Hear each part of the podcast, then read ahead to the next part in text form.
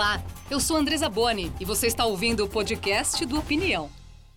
Olá, o governo enfim entregou a reforma tributária ao Congresso. A primeira parte da proposta. Hoje vamos ouvir opiniões sobre os principais pontos do documento. O que vai mudar na prática? Sou a favor. Ah, não sei. Depende. Sou contra. Opinião. Opinião. Muito, muito imposto. É muito imposto para pouco retorno que nós temos, entendeu? Basta pegar a nota fiscal, né? E olhar. Você vai no mercado, eles mostram lá os impostos, o valor com imposto e sem imposto. Injusto porque ele não volta. O correto do imposto era para ser um investimento. A única solução que tá, deve estar no Congresso agora é, seria um imposto único. A reforma tributária seria para, sei lá, rever os, os valores, é isso? Na primeira parte da nossa conversa, recebemos o economista, ex-ministro da Fazenda, Delfim Neto, e o advogado tributarista Gilberto Luiz do Amaral, coordenador de estudos do Instituto Brasileiro de Planejamento e Tributação. Professor Delfim, doutor Gilberto, obrigada por estarem aqui hoje com a gente. Quem agradece sou eu, particularmente, a honra de participar com o doutor Gilberto. Vamos começar nossa conversa, então, por essa decisão de entregar a reforma em partes. O que dizer disso, dessa entrega em partes, professor? Professor Delfim. Na verdade, eu acho que o povo disse a coisa correta. Viu? O povo sabe tão pouco da reforma quanto o governo. E, o que é mais interessante é que tem um espírito crítico muito apurado. Todos eles reclamaram de que o, o imposto é alto e que não recebe serviços de volta. Isso é um negócio importantíssimo. Ou seja, a sociedade entendeu realmente que você precisa ter como resposta para o imposto bons serviços, coisa que nós não temos. Na minha opinião, a reforma que está aí é simplesmente uma primeira versão. Eu, eu sou muito contra esse negócio de fatiar a reforma tributária uma reforma tributária você só pode entender completa. Por quê? Porque o que você vai fazer com o PIS e COFINS vai ter consequência final na distribuição de renda, vai ter consequência na tributação é, é, de renda e assim por diante. Eu acho que essa ideia de fazer um, uma, uma reforma aos pedaços não vai funcionar vai ser muito complicado, porque quando você passar para o segundo estágio, você vai ver que cometeu erros no primeiro. Quer dizer, é necessário então enxergá-la como um todo, não é? E é a sua opinião, doutor Gilberto, sobre essa entrega fatiada? A nossa opinião é de que tanto a proposta do governo quanto as, a, a proposta que está na Câmara são propostas velhas, propostas ultrapassadas e que não levam em conta que a pandemia é, é, causará uma queda na arrecadação de aproximadamente 40%. Ou seja, nós teremos aí já no final do ano muitos entes federados, é, municípios, também estados e a própria União com uma dificuldade de caixa muito grande. Então, é, é, balizar uma reforma tributária com é, bases anteriores à pandemia é, um, é no mínimo, uma ingenu ingenuidade e que trará consequências. É, também concordo com o professor Delfim Neto de que reforma se faz de uma vez só, tem que é, é, modificar. Se vai reformar, tem que atacar os tributos sobre a renda, tributos sobre o consumo e sobre o patrimônio é, é de maneira integral, para que não é, é, se alongue muito a, a entrada em vigor do novo sistema tributário. Agora, quando se fala do, do, do, nosso sistema tributário, a gente sempre ouve palavras como ah, é complexo, é difícil de entender, é muito uh, burocrático. Isso é uma unanimidade. Essa reforma vai trazer uma simplificação de fato, professor Delfim? Na minha opinião, você só saberá disso quando a reforma for completa. Uma simplificaçãozinha como esta, de é, colocar como valor adicionado o PIS e COFINS, é uma pequeníssima coisa. Não, tem, não, não, não, há, não há razão para você acreditar até agora que realmente esse manicômio tributário vai ser melhorado. E eu diria mais, o doutor Gilberto provavelmente é, sabe mais do que eu sobre esse problema. Por exemplo, eu acho que a PEC 45 é inconstitucional. Na verdade, ela viola a, a, a federação. E, e, é também ela. E, aliás, eu quero me referir a uma coisa que o doutor falou, que é verdade: reforma se faz de uma só vez. A última reforma, quando se substituiu o imposto de vendas e consignações pelo imposto de valor adicionado, em 67, foi feita no dia 15 de março de 67. Teve um mês de transição, se expandiu o prazo de recolhimento dos impostos e passou a funcionar. Eu não posso criar uma reforma que vai durar 10 anos, onde eu vou diminuir um imposto, subir outros. Você imagina a complexidade disso tudo. De forma que eu acho o seguinte: é, nós não estamos preparados, porque não produzimos o que antecipa todas as reformas tributárias feitas adequadamente. Você convoca cinco, seis ou sete juristas, tributaristas, para que eles apresentem uma reforma completa. Depois vai ao Congresso, vai fazer a parte política. Nesse sentido, doutor Gilberto, que o professor Delfim está tá colocando, perdemos uma oportunidade, então, porque há quanto tempo se discute isso, não é? Perdemos uma oportunidade de entregar, de fazer uma reforma ampla e eficiente? Sim, é, o, o, tema reforma tributária ele continua sendo é, mais tratado de maneira política do que de maneira técnica. É, é, se, se, faz proposta, veja que a PEC 45, a base econômica que ela utiliza é dos anos de 1990, uma economia brasileira que já é completamente é, diferente. Então, é, é uma, uma proposta muito velha é, quem que garante que o imposto sobre valor agregado, ele pós-pandemia, ele será é, é, um, um, bom meio de tributação. Então, é, é, querer fazer uma reforma tributária com base no que ocorria na década de 1990 no Brasil é um contrassenso e de quem realmente não é, quer é, fazer um ajuste que fique por muito tempo regendo é, tanto os entes federados, a União e também os contribuintes. Trazer aqui uma outra opinião para a nossa conversa do deputado Baleia Rossi, ele é o autor da PEC da reforma tributária da Câmara. O ministro Paulo Guedes fez um gesto muito importante ao entregar parte da sua proposta de reforma tributária, exatamente a parte PIS e COFINS que comunica 100% com a PEC 45, a nossa reforma tributária, que tramita pela Câmara, e também comunica com a PEC do Senado.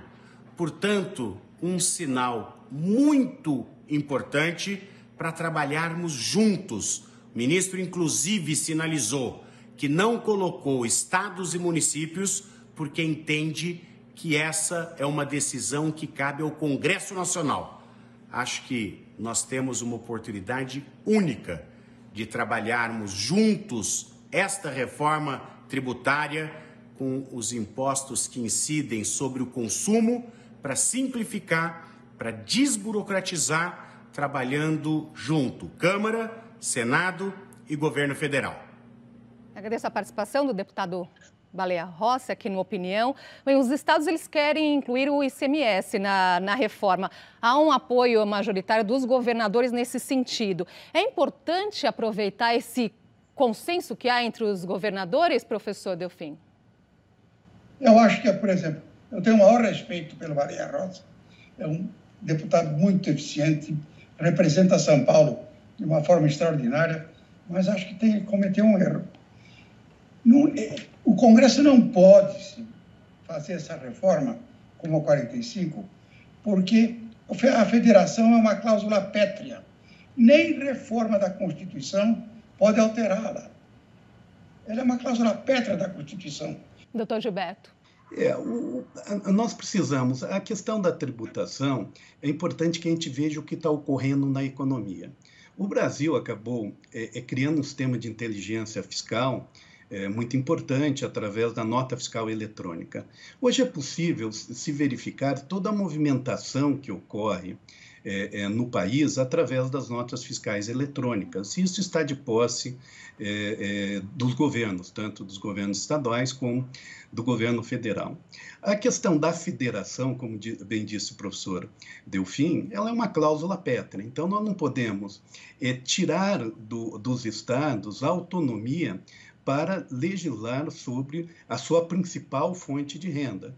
Então, é, é, é importante que os estados tenham essa competência. É, isso houve uma escolha é, é, da Constituição de 1988 e até mesmo das constituições é, é anteriores. Então, é, nós não poderemos mudar. E também a questão da característica é, regionais, elas têm que ser levadas em conta. Imaginar que uma alíquota única de 25%, como proposta na, na PEC é, 45, ela vai resolver todas as complexidades do sistema tributário, é, eu volto a dizer, é no mínimo ingenuidade, de quem não está vendo uma matriz econômica de 2020 pós 15 de março de dois, é, é, 2020, não podemos nem pegar de janeiro. E a questão da tecnologia, ela sem dúvida alguma, ela tem que ser levada em conta. Nós teremos que pensar é, em tributos é, eletrônicos é, de maneira a evitar é, a sonegação. É, é, conviver também por 10 anos com o modelo como proposto é, na PEC 45 é, é, um contrassenso, a complexidade vai, se, vai crescer, vai triplicar, então o país não suporta é, é, vivenciar aí é, dois ou três regimes de tributação ao mesmo tempo. Quero aproveitar ainda a presença do, do professor aqui para saber a opinião sobre um ponto polêmico, que é a criação de um imposto sobre transações financeiras digitais. Aí logo vem à mente a antiga CPMF. Qual deve ser o efeito desse imposto, professor? Na minha opinião, esse é um problema muito interessante. Está sendo discutido no mundo inteiro. Não é uma novidade, uma discussão brasileira eu, eu, eu acredito que você vai ter que encontrar algum mecanismo realmente novo de tributação. Aliás, é uma tese do Guedes. Eu acho que é uma injustiça dizer que o Guedes quer fazer de novo uma CPMF. Não, ele está se referindo a um tipo de imposto como esse que o professor, que o doutor está falando. Ele está tentando encontrar. Eu, eu só não dou uma opinião, porque realmente eu não tenho condições de entender direito como isso funciona. Mas é, eu acho que é uma coisa que tem que ser estudada. Não é possível encerrar o assunto dizendo ela aparece com a CPMF, tem focinho de CPMF, tem cheiro de CPMF, e não é CMF, CPMF. Isso é possível, perfeitamente possível, de forma que é, excluir dessa discussão um imposto desta natureza é, é um equívoco. Porque o mundo inteiro está à procura de uma coisa parecida com essa. Se nós vamos encontrá-la ou não, se nós vamos construí-la ou não, é um outro problema. Agradeço muito sua participação aqui com a gente, professor Delfim. Até uma próxima oportunidade. Continuamos nossa conversa sobre a reforma tributária com o advogado tributarista Gilberto Luiz do Amaral e agora também com o economista Marcos Sintra, ex-secretário da Receita Federal. Professor Marcos Sintra, obrigada por estar aqui, por ter aceitado o nosso convite. Prazer. Eu é que fico muito satisfeito, muito feliz. Professor, nós sabemos que o senhor defende há, há, tempos a criação de um imposto sobre pagamentos, aí logo as pessoas aí lembram da antiga CPMF. Por que o senhor entende que um imposto como esse é indispensável? Eu acredito que nós precisamos achar uma maneira, em primeiro lugar, de eliminar um dos impostos mais perversos que existem no nosso país, que é a tributação sobre folha de salários. Num momento como esse, onde precisamos gerar emprego, precisamos garantir a manutenção de renda da boa parte da população, e com taxas de desemprego elevadas, inclusive com os novos invisíveis descobertos aí, mais de 30 milhões de pessoas, é uma prioridade reduzirmos a carga tributária sobre salário, sobre trabalho. Existem várias alternativas. Podemos escolher alguma delas. Porém, eu acredito que todas elas são altamente indesejáveis. Por exemplo, aumentar o imposto de renda para garantir o financiamento do INSS não é viável. A mesma coisa com relação ao imposto sobre consumo, seja o IBS ou o CBS que o governo federal está propondo.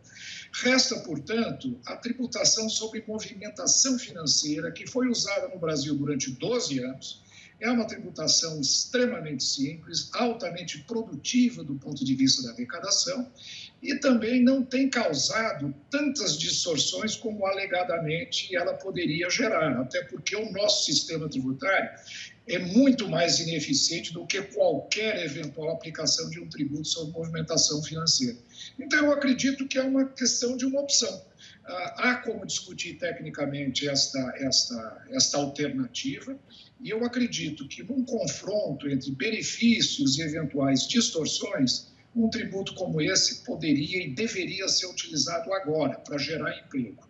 E, em segundo lugar, Andressa, é muito importante que qualquer a, a renovação na tributação sobre consumo, seja na PEC 45, seja na proposta do governo federal, o setor de serviços será altamente supertributado haverá uma tributação muito grande sobre o setor e a maneira de compensar essa tributação, uma vez que o setor de serviços não gera crédito, seria desonerar a folha de pagamento.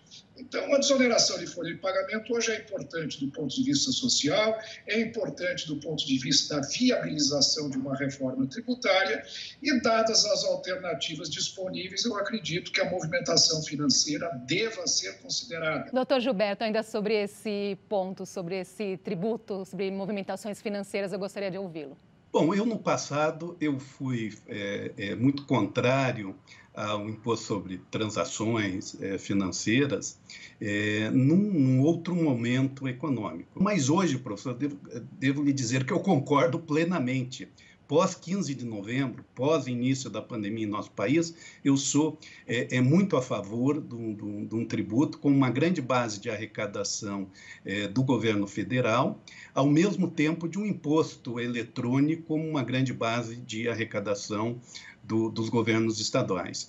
É, é, com a pandemia, nós temos um, um, novo modelo econômico e nós precisamos achar é, meios eficazes de tributação e de arrecadação. Eu acho que o, o modelo é, é, sem levar em conta é, o imposto sobre transações financeiras, movimentações financeiras, que, como o professor disse, não podemos aqui é, é, é ficar analisando um passado em relação à antiga CPMF, porque nós temos aí uma nova realidade.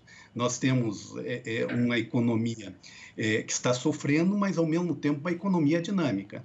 Então, e nós temos também aí um outro desafio que são as criptomoedas, né, que já baseiam uma parte das transações. Então, acho que, que, que o imposto é, sobre transações financeiras ele será a grande base do governo federal. Professor Marcos citou aí o setor de serviços, setor que está bastante preocupado com as mudanças que podem quase triplicar a carga tributária do segmento. Vamos ouvir a opinião do presidente da Central Brasileira do Setor de Serviços. A Sebrae, em nome de 8 milhões e 100 de trabalhadores de 800 mil empresas que faz parte de sua base, é, não aceita a majoração do PIS e da COFINS através desse novo imposto, o CBS. É um absurdo o governo escolher como bola da vez o setor que mais emprega, que mais arrecada, responsável por 75% do emprego do país e responsável por 66% é, é, da, da, da, economia, do montante da economia. É, o governo está tentando matar a galinha de ovos de ouro dele que é o setor de serviço, que é o que mais contribui. Então, nós vamos fazer o máximo de esforço possível perante as casas legislativas, a Câmara e o Senado, para que esse imposto na alíquota de 12% não prospere. Agradeço muito a participação do João Batista. Aqui, professor, sobre esse ponto aí dessa reclamação do setor de serviços, ele será assim tão prejudicado? Realmente, todos os estudos, Anderson, têm mostrado que o aumento da carga tributária do setor de serviços será muito, muito forte. Né? Em primeiro lugar, eles hoje contribuem majoritariamente com a alíquota de 3,65% cumulativos.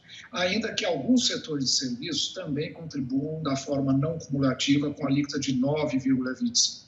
Além disso, é um setor que tem um pesado ônus ah, sobre a sua folha de salários, que não gera, não gera crédito no caso da elevação da alíquota para 12% no PIS/COFINS e muito menos não seria ah, compensado numa alíquota no, no, no, IBS, que provavelmente se, se, se aproxime até de 30%, e, ao mesmo tempo, é um setor que ainda paga um outro tributo, que é o ISS, que, de forma acumulativa, é de 2% a 4%, ah, que seria a alíquota modal. Então, é um tributo que vai, um setor que sofrerá uma, uma elevação muito grande.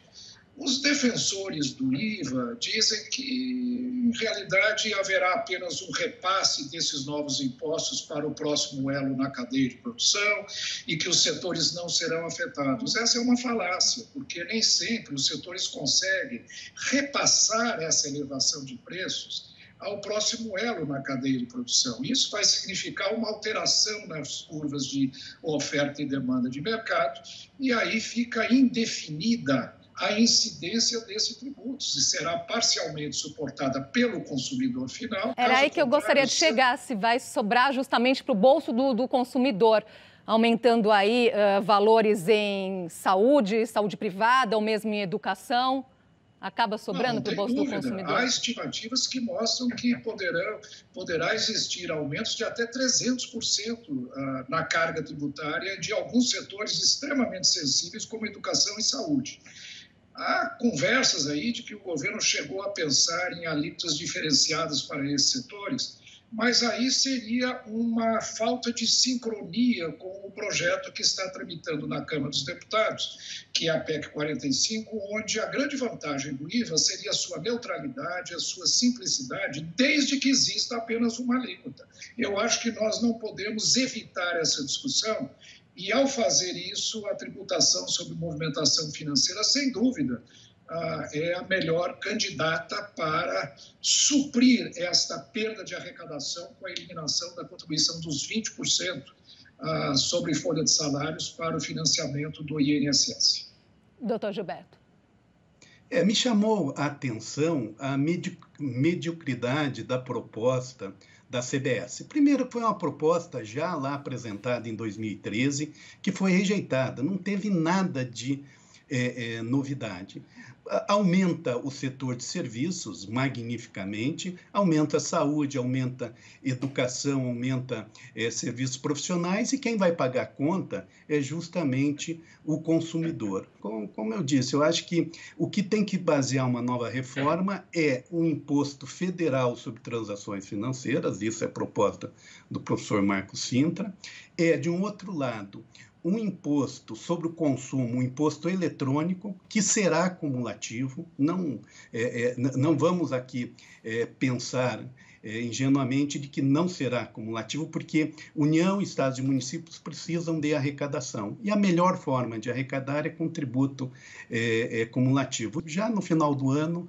vários entes não terão condições de pagar as suas próprias folhas de pagamento. Vão vivenciar aquilo que muitas empresas estão vivenciando hoje, que é não ter o dinheiro para pagar sua folha de pagamento, ter o dinheiro para pagar sua luz, seu aluguel. Então, vai cair a ficha. Fato é que o consumidor não aguenta mais pagar impostos, não é? Sabemos aí que a nossa tributação sobre o consumo é maior do que a tributação sobre a renda. Então, quem ganha menos paga mais e as pessoas não aguentam mais esse ponto. Como resolver, professor Marcos?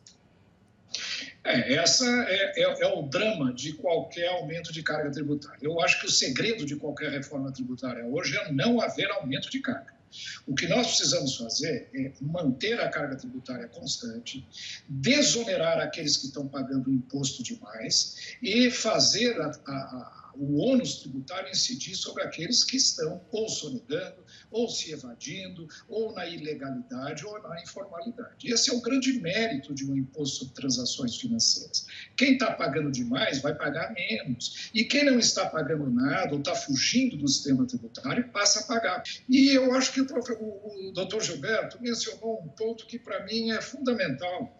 É cumulativo, sim, mas nós precisamos deixar de ter o preconceito aquela imagem quase pavloviana, aquele condicionamento uh, uh, intuitivo de que cumulatividade é necessariamente ruim e valor agregado é necessariamente bom. Isso simplesmente não é verdade. Eu tive a oportunidade de mostrar isso. E eu prefiro um tributo cumulativo, Andressa, com uma alíquota de 0,5%, que é o que um tributo sobre movimentação permitiria, do que um tributo sobre valor agregado com alíquota de 25% ou 30%. E com isso, nós geramos a mesma arrecadação e, e e com a introdução de até menos distorções. Então, esse é o tipo de debate que nós precisamos começar a fazer. Infelizmente, nosso tempo está acabando, não é impossível discutirmos aqui um assunto tão complexo em alguns minutos, mas eu gostaria de um recadinho final, mas rapidamente, doutor Gilberto, o que dizer aos nossos parlamentares? Recadinho bem curtinho, por favor.